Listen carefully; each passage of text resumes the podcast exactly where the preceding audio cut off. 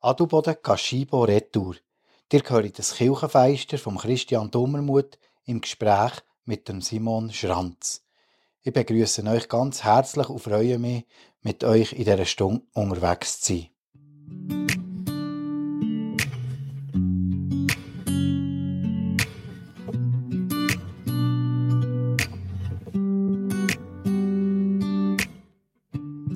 Hay un hombre que calma todo temor, un amor que consuela el más intenso dolor.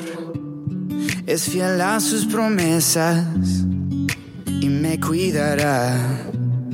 De mi fe es el ancla, nunca fallará.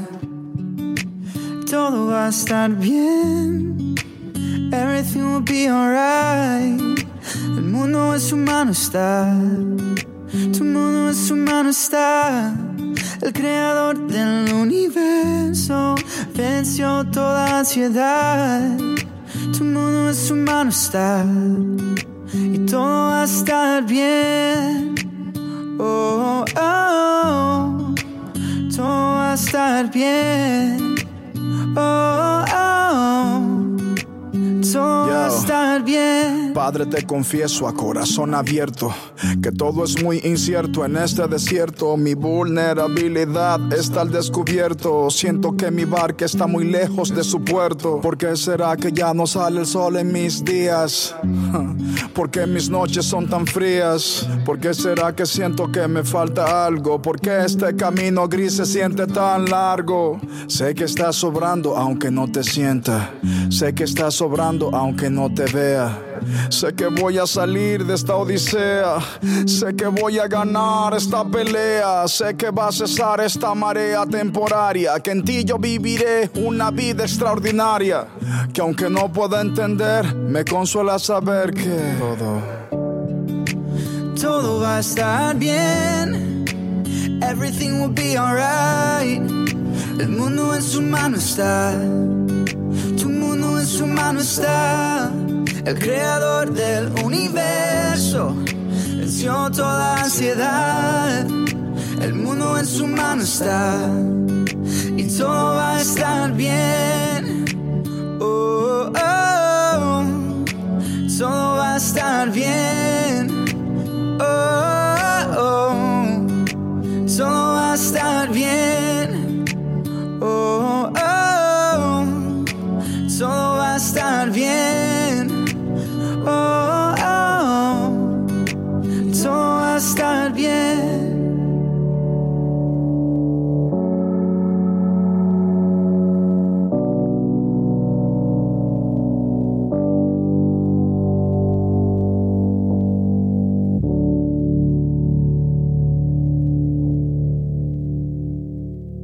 Ja, Simon, Adelboden Gaschibo, das liegt nicht gerade nebeneinander. Wie kommst du auf die Idee, von Adelboden auf Gaschibo zu gehen?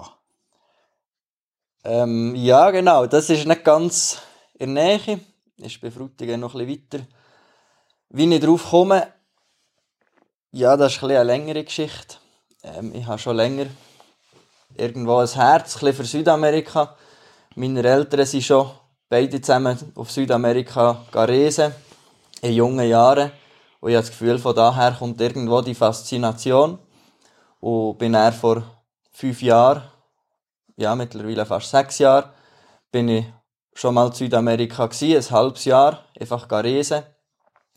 Und habe da wie er so ein bisschen auch sehr gefallen gefunden an der Kultur, an den Leuten ähm, in Südamerika.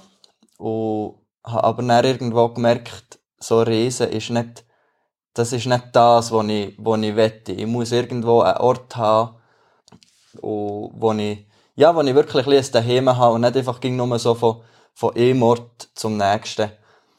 Und darum habe ich mich dann letztes Jahr, oder mit, ja, mal, mittlerweile schon fast vor zwei Jahren, drum da, so ein bisschen nochmal zu gehen irgendwo. Und bin dann bei Indie Camino fündig geworden dass die ein cooles Projekt haben im, im Amazonasgebiet von Südamerika, Peru, Bolivien und Kolumbien. Und habe mich dann mal gemeldet und hat sich dann, ja, so ergeben, dass es Gashibo wird. Die haben hier eine mechanische Werkstatt, wo ich durfte unterstützen Und so hat sich das ein bisschen, hat zum anderen geführt und so bin ich von, ja, von Adelboden bis nach Gaschibo gekommen.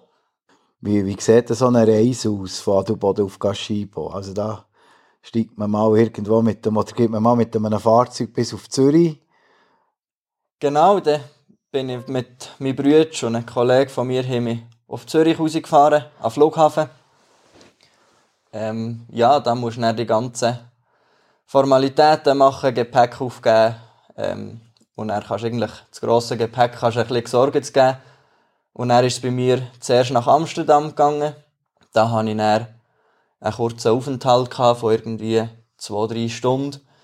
Und von Amsterdam hat es dann einen langen Flug gegeben, irgendwo bei 13, 14 Stunden, bis nach Lima. Und dann bin ich schon mal im richtigen Land gewesen. Und habe da aber dann noch eine Nacht übernachtet in Lima, weil der Weiterflug erst am nächsten Tag war, gegen Mittag. Bin aus dem Flughafen in die Stadt irgendwo übernachten und dann um am nächsten Tag um zurück auf den Flughafen. Und dann noch einen kurzen Flug von einer Stunde von Lima bis auf Pucallpa ähm, geflogen. Und da ist mir dann jemand von Gashibo vor Missionsstation ist mir dann mit dem Auto abholen. Mhm. Und da, da, das war dann noch eine weitere Autofahrt oder ist das gerade eigentlich ziemlich gut angeschlossen, oder das Gashibo? ähm, das ist sehr gut angeschlossen. Das sind, vom Flughafen sind es etwa 10 Kilometer ja. und vom Stadtzentrum ist es 15 Kilometer. Also es war super, gewesen. man hat den Taxifahrer immer können sagen, ich muss bis Kilometer 15 und dann haben sie meistens gewusst, wo man her will. Ähm, genau, aber das war nicht mehr weit. Gewesen. Das ist wirklich relativ nah an der Stadt. Und mittlerweile wächst dort die Stadt irgendwie weiter raus. Also die Stadt kommt immer näher an Gaschib oder her. Ich erinnere mich zurück an einen Aufenthalt von mir in einem anderen Land. Ich bin dann äh, meinen Onkel besuchen auf die Philippinen. Und das ist schon so, du kommst aus dem sauberen Zürich, wo alle so ein bisschen ferienmässig unterwegs sind und nachher steigst du dort in Flüger rein, kommst in diesem Lima an. Was war dein erster Eindruck, als du dort bist, aus dem Flüger rausgestiegen bist? Also das Lima, das ist eine riesige Stadt. Du wirklich, da kommst aus dem Flüger raus, gehst in den Flughafen rein. In dem Sinne ist es wie ein Flughafen wie jeder andere Flughafen auch. Vielleicht ein bisschen komplizierter, so ein bisschen südamerikanischer Stil. Da ist es noch nichts Spezielles, aber dann, sobald in die Empfangshalle kommst, ist es ein riesen Lärm. Du hast x Taxifahrer, wo, wo die irgendwo wie herfahren, wo, die, wo dir am liebsten schon das Gepäck aus der Hand schreissen und wo sich völlig, ja, oder wo um die Buhle, wer das jetzt mit dir darf fahren und so, der erste Ding ist so, für einen Kopf irgendwie so eine, weil so hat so viel Eindrücke, so viel Stimmen, so eine laute Sache und so, und du bist irgendwie aus dem Flüger vielleicht noch so halb verschlafen und denkst so, ah, jetzt nur einfach gerade mal alle zusammen ein bisschen ruhig, ich muss mich gerade heute sammeln, ich muss mich zuerst zurechtfinden. Das ist so von, von Lima der erste Eindruck. Ja, man könnte eigentlich sagen, wir haben hier Anfang Januar der Weltcup, ähm, könnte man das so vergleichen, Weltcup mal 10, nur 365 Tage im Jahr oder irgendwie so. ja, ein gewisses, vom, genau, so vom Lärmpegel ist es wirklich das. Und er dreht sich halt aber alles noch so ein bisschen um dich. Also, weil eben Taxifahrer wollen dich als Gast mitnehmen und sie buhlen um dich. Also, wirklich so ein bisschen der Lärmpegel vom Weltcup, aber dann noch mit dem Faktor von, von einem Skirennfahrer irgendwo, jeder will etwas, jeder fragt etwas. Und jeder wird am liebsten der Erste sein, der mit dir ins Gespräch kommt, der dich irgendwo her chauffieren irgendwo her kann mitnehmen Ja, das ist. Und dann eben bist du dort auf dieser Missionsstation angekommen, aus diesem Lärm wieder, kann man schon wieder sagen, eigentlich wieder ein bisschen die Ruhe raus. Das war so ein bisschen eine ruhige Stimmung, gewesen, gleichwohl, dass es nicht so weit von Stadt fort ist. Kannst, du ein bisschen beschreiben, wie das dort hat ausgesehen für unsere Hörer? Genau, also es ist dann wirklich kom oder komplett anders. Du bist dann auch da auf den Flughafen gekommen, du bist einfach nicht, du bist nicht irgendwie in ein, in ein Gate reingekommen, du bist außen nachher ausgestiegen. Und da ist das Erste, was ich mich mal erinnere, ich bin mit langen Hosen um einen Pulli in diesem Flüger gehockt und ich bin aus dem Flüger rausgekommen, so, boah, ist das warm. also die Hitze ist wirklich gerade so, wie wenn du in eine Wand laufen. Irgendwie fast, hat dich so erschlagen, erdrückt. Ist relativ feucht, warm. Das ist so das Erste, was ich mich erinnere. Und dann, ähm, ja, das Gashibo, eben, ist ein bisschen ausserhalb der Stadt, ist wirklich ruhig, ist ein bisschen abgeschieden. Es geht dann vor Hauptstrasse etwa drei Kilometer, geht nochmal die Privatstrasse nach vor Mission rein. Und dann kann man sich vorstellen, wie ganz ein kleines Dörfli mit 15, 20 Häusli. Aller, äh, alles Holzhäusli. Die Fenster sind, sind einfach Flögengitter. Das ist so viel warm, da brauchst du gar keine Fenster. Ähm, und die Häusli sind so ein bisschen verstreut. Es ist wirklich alles grün, es ist alles, ähm, ja, mit Palmen, mit Böhmen. Nebendran hat es Wedene mit Kühen. Mit im Dorf ist dann, äh, so ein bisschen das technische Zentrum mit Werkstatt und Schreinerei, das ein bisschen grösser ist. Und dann im, im Ecke ist noch die Kirche. Und was natürlich nicht darf fehlen, ist ein grosser Schubplatz auf dem Gelände. Das ist sehr wichtig. Genau, und er ist wirklich einfach so ein bisschen, ja, wie ein ganzes kleines Dörfli mit plus minus 70, 50 bis 70 Leuten, die da leben.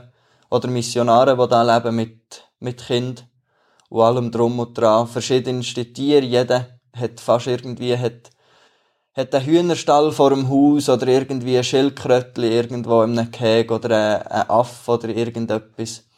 Ähm, wirklich sehr, sehr naturnah schon auch wenn man merkt, so das Ringsherum, es ist nicht mehr, es ist nicht mit im Dschungel, aber gleich ist es so ein eine kleine Oase, gerade wenn du jeweils aus der Stadt raus bist gekommen, vom, vom Lärm, vom, ja, vom ganzen Verkehr bist wirklich so ein bisschen auf Gaschibo, in die Ruhe gekommen, ins Grüne, hast um Bäume um dich herum gehabt, Palmen, sehr viel Früchte, gerade Mangobäume, das war herrlich gewesen. Als ich dann bin angekommen, war gerade die Mango-Zeit und wirklich die ganzen Bäume voll Mango. Das, also das ist schon, das ist noch eindrücklich gewesen. Und du hast einfach die Mangos können vom Baum nehmen und gerade essen, wo sie so fein waren. Mhm. Wahrscheinlich in wesentlich einer anderen Qualität, wenn dass wir es irgendwo äh, in der Südfrüchtabteilung von einem grossen Verteiler werde finden. Ja, genau. Also das ist wirklich, das ist faszinierend gewesen. So, eben, du hast die Frucht vom Baum können essen und sie ist süß gewesen, sie ist, hat sehr viel Geschmack gehabt und halt wirklich ohne irgendwie, also du hast gewusst, wie sie gewachsen ist, du hast gewusst, da ist nichts behandelt worden. So, die Form ist nicht so schön gewesen, manchmal ist sie so ein bisschen komisch geformt gewesen irgendwo, aber in dem Sinne im Geschmack hat das gar keinen kein Schaden da, sondern sie wirklich süß gewesen, saftig gewesen, viel Fleisch gehabt. Das ist schon, das ist wirklich ein Unterschied, eben wenn du hier gehst kaufen. Wir haben jetzt so einen ersten Einblick können bekommen. Der Simon Schranz, er war ein Jahr lang in diesem Peru. Und wir hören ein Kirchenfeister zum Thema eben von Adelboden auf Kashibo. Wir dürfen jetzt ein Musikstück hören, das für Simon noch ganz wichtig ist worden. So ein bisschen, ja, was, was mache ich mit meinem Leben? Wie soll es weitergehen?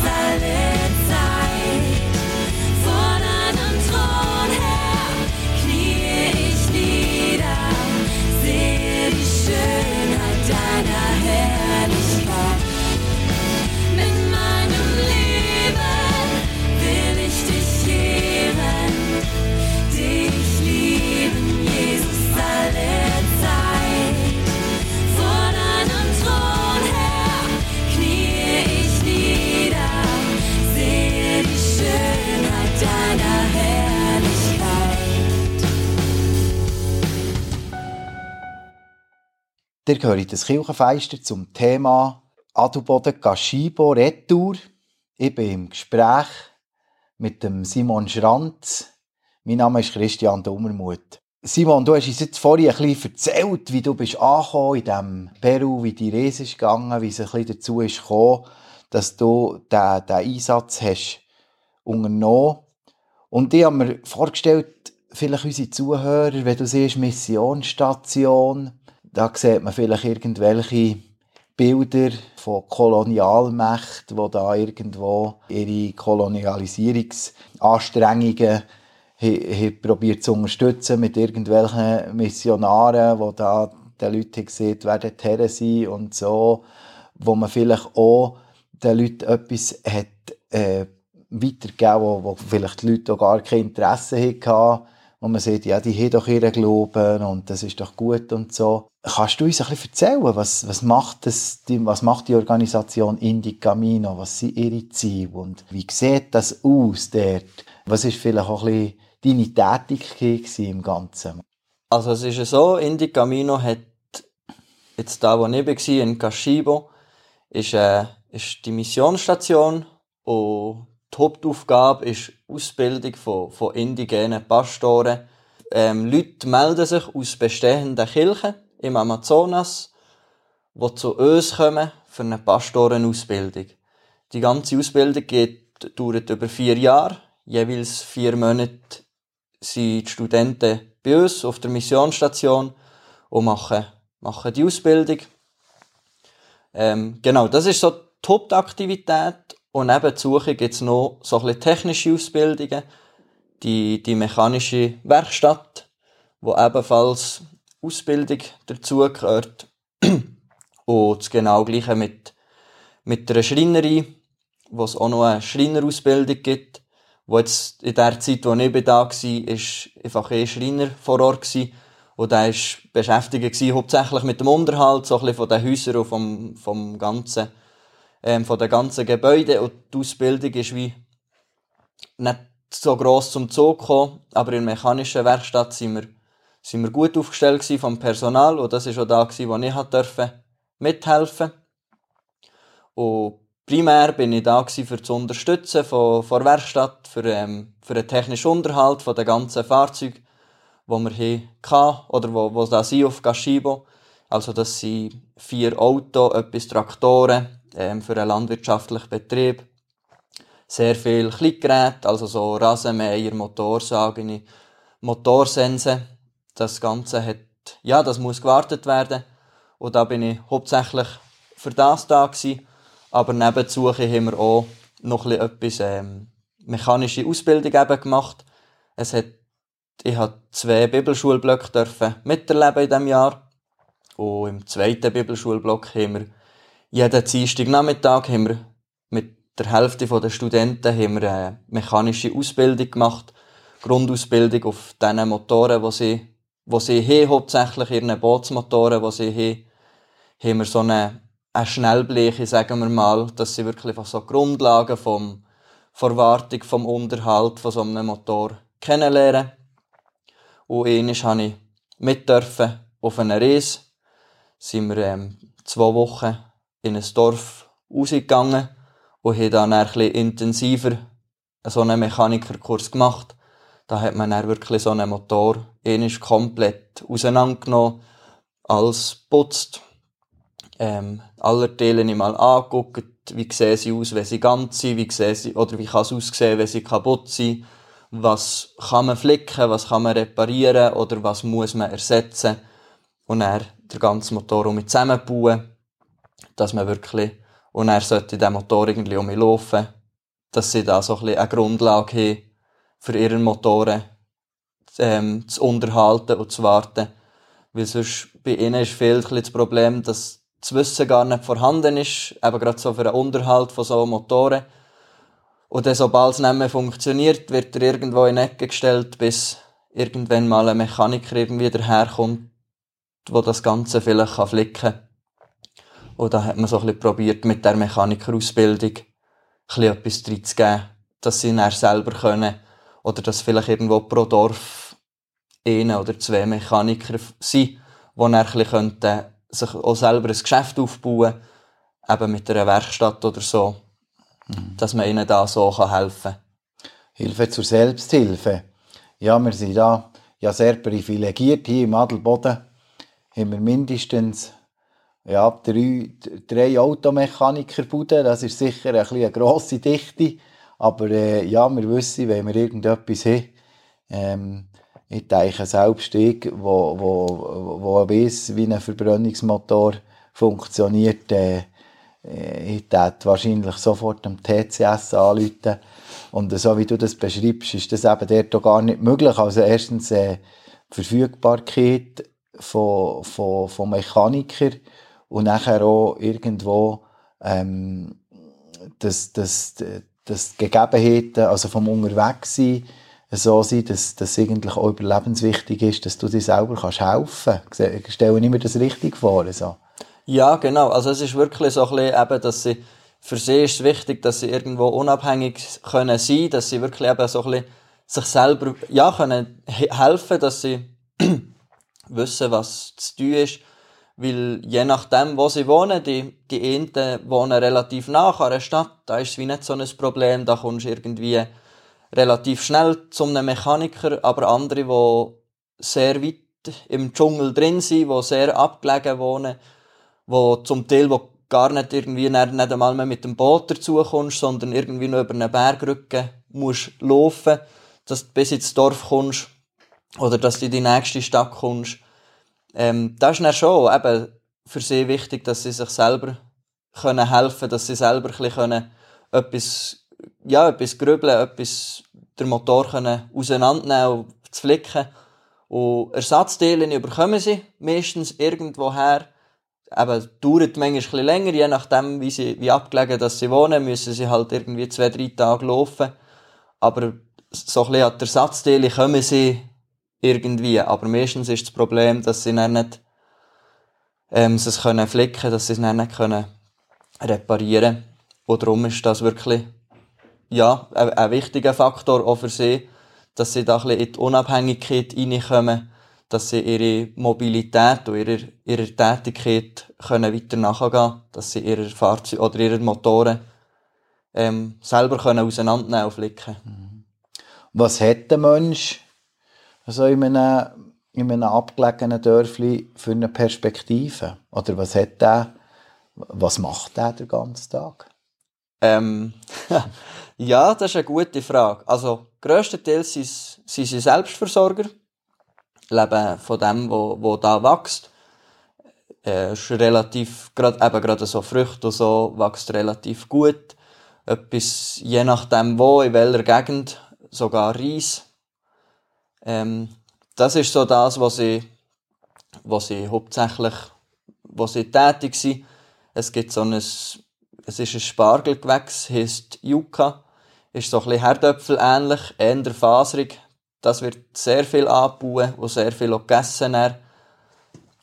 Das ist, ja, so in dem Sinn, die Landwirtschaft ist ihnen sehr nach. Also halt eben wirklich Selbstversorger sein, wo in diesen Ländern auch relativ gut funktioniert. Du kommst das ganze Jahr, ähm, wächst das klimatisch bedingt. Kannst wie sagen, musst nicht, es ist nicht wie hier, wo du musst, musst Reserven an anhäufen für den Winter, sondern kannst einfach wirklich vorzu ernten und mehr säen oder setzen und das Ganze ein bisschen pflegen. Das ist ein grosser Teil von ihrer Tätigkeit. Das hat eigentlich praktisch jeder von ihnen.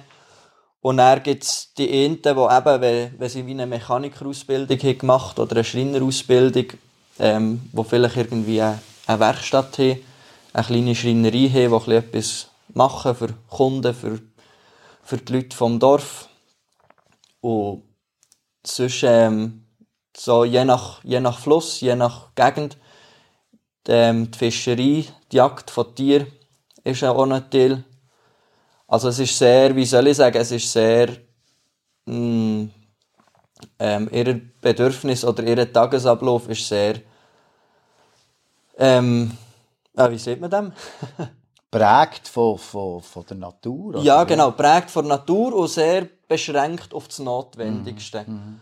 So, und halt wirklich so ein bisschen Perspektive von innen oder ein Wunsch von vielen, den ich so ein bisschen gemerkt habe oder gespürt habe, ist irgendwo in, die Stadt oder zumindest ihren Kindern Möglichkeiten ermöglichen, den Weg in die Stadt zu gehen, für irgendein Studium zu machen, für irgendeine Ausbildung zu machen, dass, dass ihr Leben wie er besser ist. Oder sie hoffen sich wie eine Verbesserung von der Möglichkeit eben mit einem Studium oder durch eine Lehre oder was auch immer. Aber es ist natürlich schwierig, häufig irgendwo mit, ja, mit den Distanzen, dann kommen die ganzen finanziellen Mittel, wo, wo dazukommen, wo schwierig ist. Aber so habe ich noch spannend gefunden, der Wunsch, den sie haben, so ein bisschen in die Stadt reinzukommen, weil sie sich erhoffen, da mehr Möglichkeiten zu haben von, von Ausbildung, von, von, von Einkaufsmöglichkeiten oder von Geschäftsmöglichkeiten, die sie könnten wahrnehmen Wir sind unterwegs von Adelboden auf Gaschibo, respektive wir sind jetzt schon das ganze Zeitchen in diesem Regenwald von Gaschibo unterwegs. Ihr hört das Kirchenfeister von Christian Dummermuth im Gespräch mit Simon Schranz. Äh, die Zeit ist für, für Simon auch ganz persönlich ähm, sehr äh, erlebnisreich gewesen. Und das Lied, das ihm ganz ist wichtig wurde in dieser Zeit, ist das Lied If You Believe. Also was wir mit unserem Glauben eigentlich erwarten können, was Gott auch in der Lage ist zu tun. If you believe you can move the highest mountains, cross the greatest oceans, and walk across the water, the water. You feel defeated, falling on your knees and looking up for some hope tonight. You try to stand up, but you throw your hands up like you no longer have the strength to fight. Cause you've seen too many sunsets, too many days ending in the darkest night. But on your own, you'll never know, you'll never know. If you believe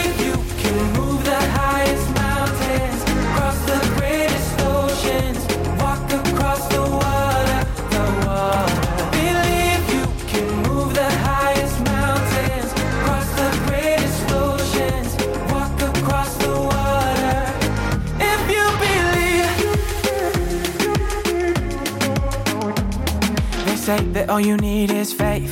But it's almost like you lost your way. Took a few wrong turns, took a few breaks. Falling behind now, looking for grace. Cause you need someone to lift you up, yeah. Make right all the things you've done. Cause on your own, you'll never know, you'll never know. If you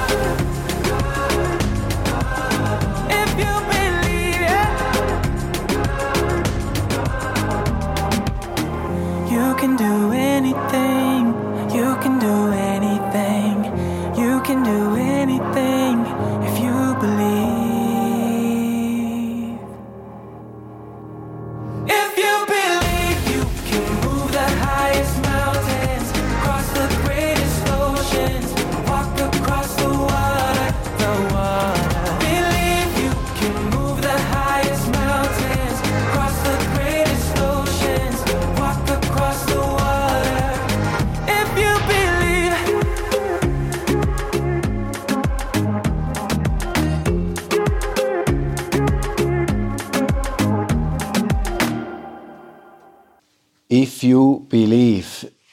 Ein Kirchenfeister zum Thema Adelboden Gaschibo. Das Wort If You Believe, ähm, Simon Schranz, du hast schon ein paar Sachen erzählt, wie du bist angekommen in diesem Gaschibo, ähm, was die Tätigkeit ist dort. Wir nehmen jetzt noch so ein bisschen Wunder. Ja, du hast gesehen, das Lied war dir ganz wichtig. Gewesen was können wir erwarten, wenn wir alle glauben. Was nimmst du, was nimmst du für dich mit? Was nimmst du, ähm, wa- wa- was hast du dort auch von Gott erleben in dem Jahr, wo du dort warst? Sehr viel, also wirklich, ja, so ein bisschen über die ganze Bandbreite irgendwo von Bewahrung, die ich erlebt habe, von Sachen, die ich erlebt habe. Aber was mir wirklich sehr Eindruck hat gemacht und was mir sehr imponiert hat, ist so ein bisschen das Leben auf Gashibo an sich. Also die Missionare kommen aus so verschiedenen ähm, schon nur Länder, also es gibt, hat deutsche Missionare, es hat Schweizer Missionare, es hat Missionare aus Paraguay, es hat Missionare aus Peru selber, es hat indigene ähm, Missionare, die auf der Missionsstation leben. Und so das Zusammenleben schon nur rein kulturell ist faszinierend gewesen, dass das irgendwo funktioniert, dass man da irgendwo zusammen unterwegs ist, zusammen vorwärts geht.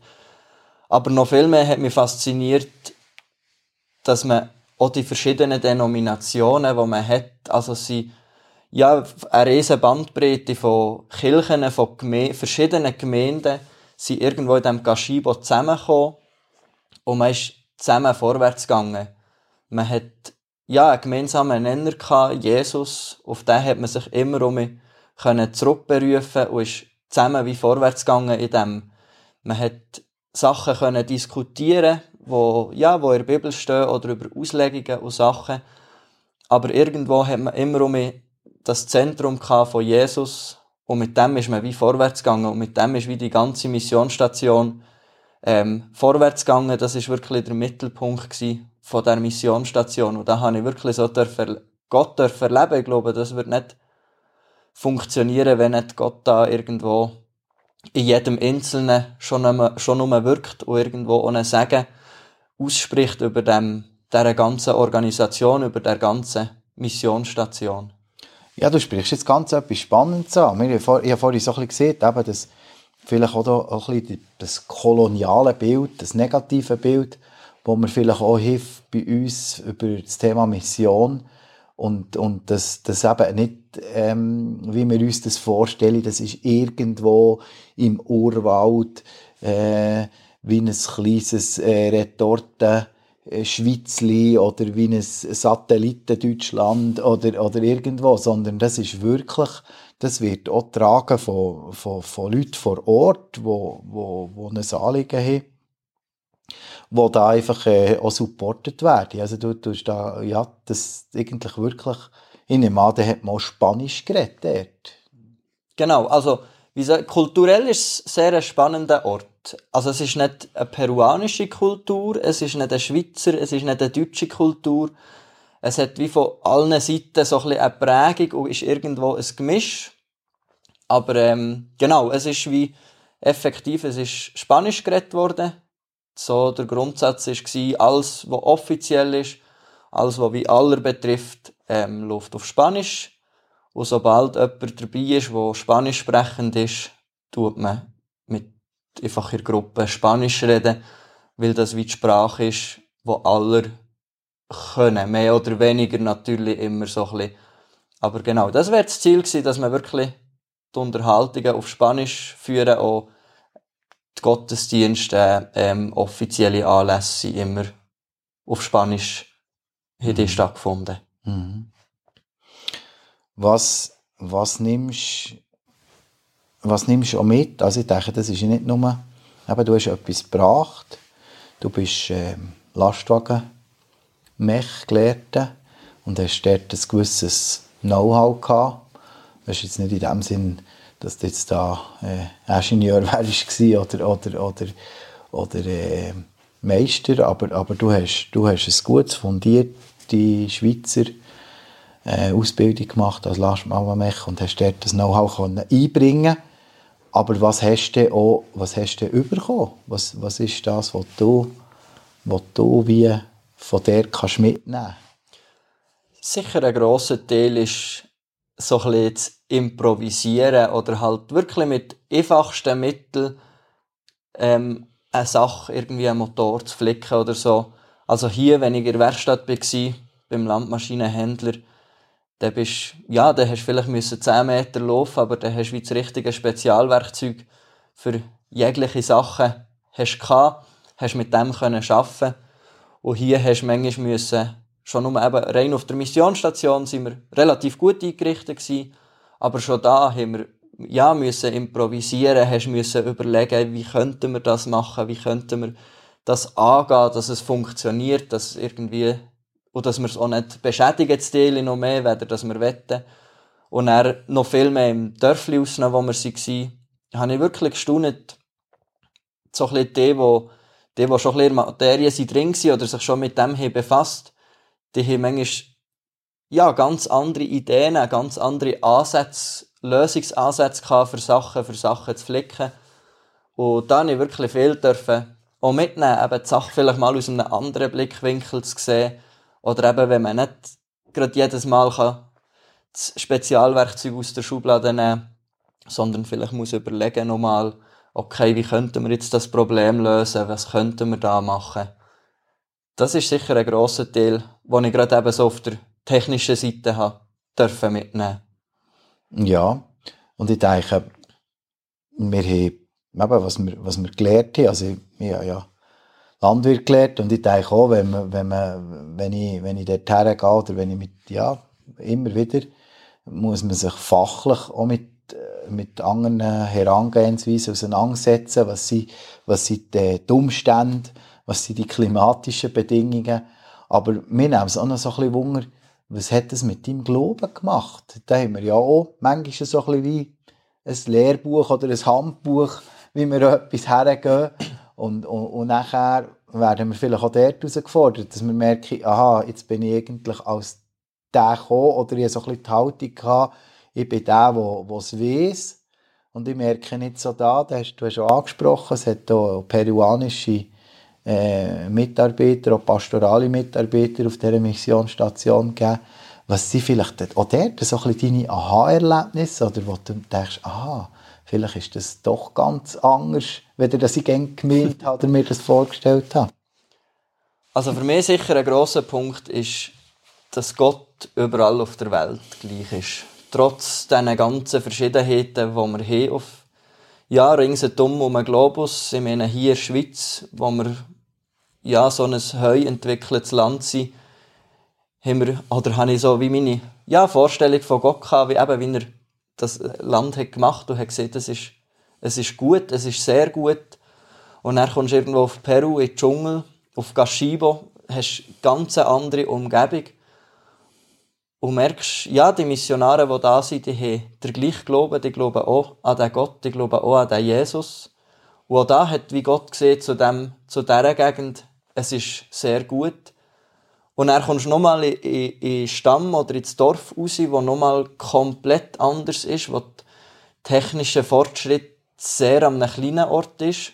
Und auch da hat, wie Gott sieht, es ist sehr gut. Und es ist auch da, habe ich weiter merken, es ist der gleiche Gott.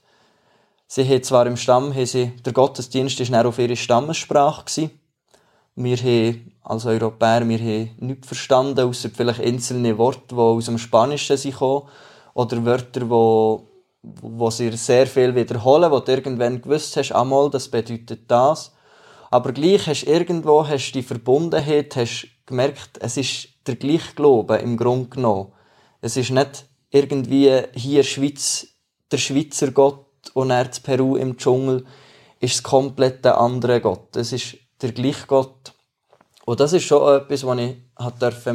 Eben so der, der Gott, wo, ja, wo wir manchmal einfach so eh, eh Sicht auf ihn haben, ist eigentlich so viel, so vielfältiger. Ist viel grösser, als wir meinen. Und kann wie ja, ist ganz anders, oder ganz anders, ist, sieht manchmal anders aus in anderen Ländern, aber es ist der gleiche Gott, wo wir irgendwo dürfen anbeten, es ist der gleiche Jesus, den wir haben. Und das ist sicher etwas, äh, ja, einer der grössten Punkte, die ich so in meinem Glaubensleben hat dürfen mitnehmen. Schön. Und jetzt äh, bist du zurück. Das ist nicht nur ein klimatischer Schock. Also du bist da im Dezember zurückgekommen, voll in, in, in, in Hochschnee. Ähm, und hast da auf einmal so einen klimatischen Schock gehabt. Und jetzt äh, tust du ja deine Eltern wieder, oder tust deine Eltern unterstützen mit, der, äh, mit dem, mit dem Skipeizli, das ihr habt, im Silleren Adelboden, Adelboden Lenkskigebiet. Und jetzt bist du auch wieder total am anderen Ort. Sicher Gastfreundschaft. Ich kann mir gut vorstellen, dass das ein Thema ist, das sich weiterzieht jetzt auch für die neue Tätigkeit. Aber wie bist du jetzt so wieder in das gestiegen oder Kulturschock? Was macht das mit dir? Ah, so genau, so klimatisch ist schon gerade ein, ein, ein krasser Unterschied. Jetzt für zurückzukommen, irgendwie von 30, 35 Grad hierher in die Schweiz gekommen, es minus 11, minus 10, 11 Grad war. Also da habe ich schon die ersten paar Tage, ähm, ja, habe ich nie warm gehabt, auch in der Wohnung, habe ich immer das Gefühl gehabt, hm, ich könnte irgendwie noch eine Jacke verleiden oder so ein Unterleibchen mehr würde vertragen. Ähm, das war sicher das Ende. Und kulturell ist schon, also ist schon auch spannend, eben wirklich so die Unterschiede direkt zu sehen. Also ich meine, man fliegt, alles in allem bin ich vielleicht, vielleicht 24 Stunden unterwegs gewesen und bist wie komplett in einer anderen Kultur. Und das hat mir schon auch, oder habe ich ja schon, wir müssen wirklich ein bisschen reinkommen und merken, ah, ja, es stimmt, es ist anders hier in der Schweiz. Es sind es sind andere Sorgen, es sind andere Probleme vorhanden. Ähm, die, das ganze System funktioniert irgendwie anders. Auf Gashibo zum Beispiel hatte ich, hatte ich einen TÜV und da konnte ich einfach draufsitzen auf der Station oder auf unserem Gelände konnte ich einfach umfahren. Und hier kann ich jetzt einfach nicht auf einen TÜV hocken und, davon fahren, ohne, ohne Prüfung, ohne Ausweis. Und dann musste ich mich schon ein bisschen ja, gerade so im Kopf müssen vor oder ähm, umstellen, dass eben so vielleicht ein bisschen irgendwo hier die Freiheit mehr beschränkt ist, was, so, was eben gerade so Sachen wie mit dem TÜV betrifft, aber auch ja, von den Leuten her, ähm, wie man auf Leute zugeht, wie man Probleme anspricht, also dass man hier wirklich um direkt mit den Leuten redet oder sie direkt konfrontiert, wenn man irgendwo ähm, Schwierigkeiten hat mit oder irgendwo ein Problem auftaucht, wo in Peru eher so ein bisschen vorsichtig muss sein mit solchen Sachen, wo du eher irgendwie einen Vermittler einschaltest und dem siehst, du könntest mal mit dem reden, irgendwo haben wir Schwierigkeiten, haben wir Differenzen. Das sind so Sachen, wo, schon, wo ich schon mich gerade haben müssen, ähm, reinkommen und dann auch was ein Punkt ist, auch gerade so ein bisschen das Finanzielle. Es kostet hier in der Schweiz als du so von Peru kommst, habe ich auch schon, eben, dann gehst du irgendwo einen Kaffee trinken und dann zuerst mal so Schlückschaffe leer, so, hm, das, äh, ja, ist relativ teuer. Irgendwo fünf, sechs Mal so viel zahlst du für einen Kaffee hier in der Schweiz, weder irgendwo zu Peru.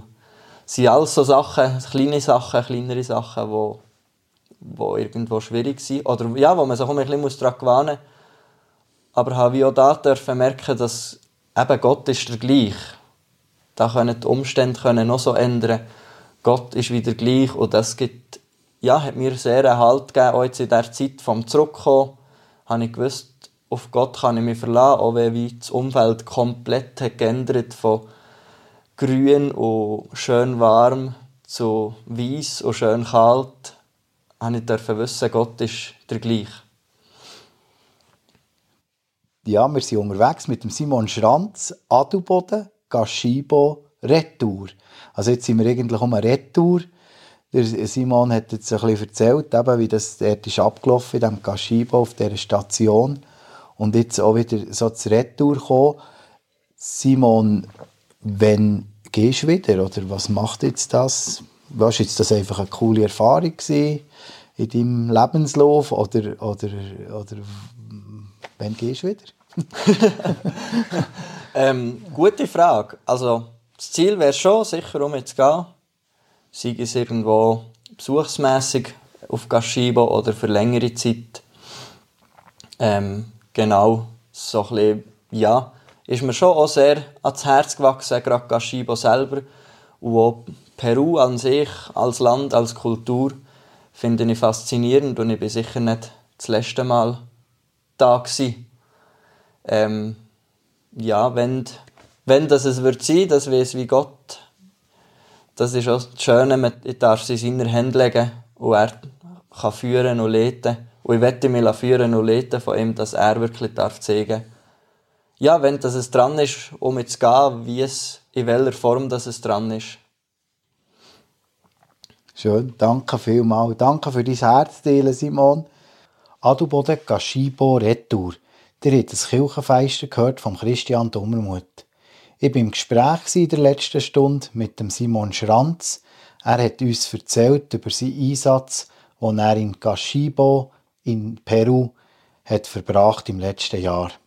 Ich es nicht unterlassen, euch noch auf die nächsten Sendungen vom Verein Kibeo hinzuweisen. Am nächsten Sonntag zwischen 9 und 10 hören wir den BO Gottesdienst aus der katholischen Kirche Zwisimme, der Pfarrei St. Josef Gstaad. Predigt hat der der Pierre Didier Nyongo. Am Dienstag, am 20. Februar zwischen 8 und 9 hört ihr wieder das BO Kirchenstübli mit Gespräch, Berichten und Aktuellem aus den Kirchen der Region. Zwischen 9 und 10 hört ihr ein BO Kirchenfeister zum Thema Himmel über Zürich. Der Regisseur Thomas Thymena hat einen Kinofilm gemacht über die Armut in Zürich. Da drinnen wird auch der Helserme-Offizier Alfred Inniger porträtiert, der seine Wurzeln in Adelboden hat. Gestaltet wird das Kirchenfeister von Tobias Kilchör. Jetzt wünsche ich euch weiter viel Vergnügen mit dem Programm von Radio BO.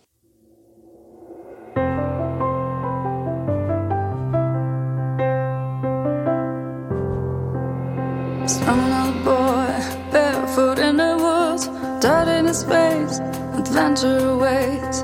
Mama's yelling, Daddy's sparing this boy needs to be tamed. Sweet little girl, glitter in her hair, dancing in a pretty pink dress. That's on the phone,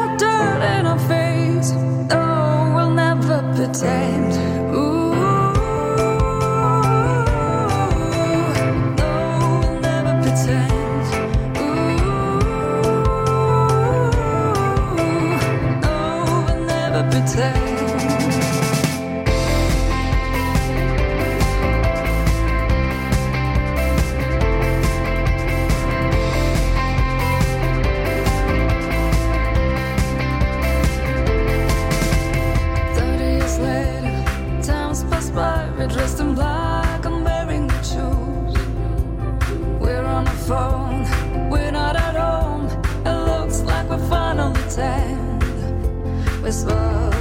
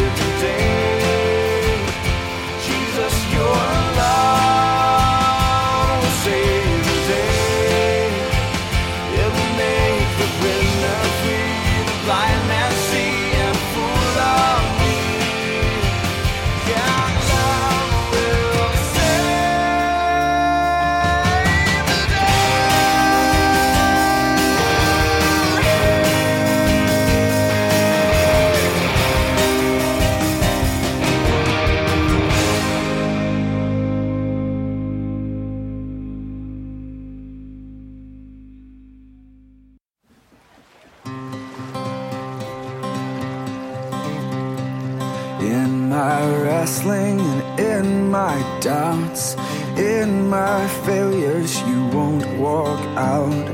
Your great love will lead me through. You are the peace in my troubled sea. Whoa, you are the peace in my troubled sea. In the silence, you won't let go. The questions, your truth will hold. Your great love will lead me through. You are the peace in my troubled sea. Whoa, you are the peace in my troubled sea. My lighthouse,